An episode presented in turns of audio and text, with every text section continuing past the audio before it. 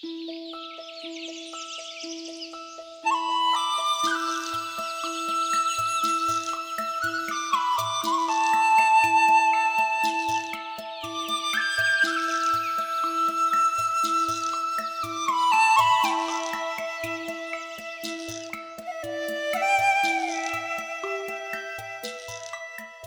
福家园的同仁们大家早上好。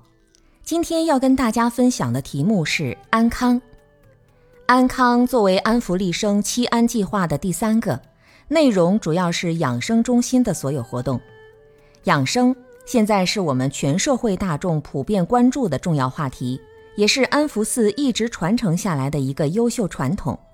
从清朝乾隆年间开始，安福寺的老和尚就到山上去采草药。免费给老百姓治病。我们现在的养生中心包含了素食养生、放生养生、药草养生、佛医养生和禅修养生，这是我们安康计划的主要实施内容。我们提倡的理念是，真正的健康包含三个方面，就是身心灵整体的健康。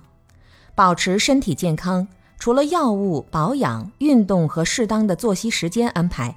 也包含了平时对饮食和情绪的调节。除此之外，更重要的是内在思想和灵性方面的健康。思想的健康是指一个人要有正确的人生态度，包括正确的人生观、世界观和价值观，要与主流社会大众的价值观念和宗教信仰统一协调。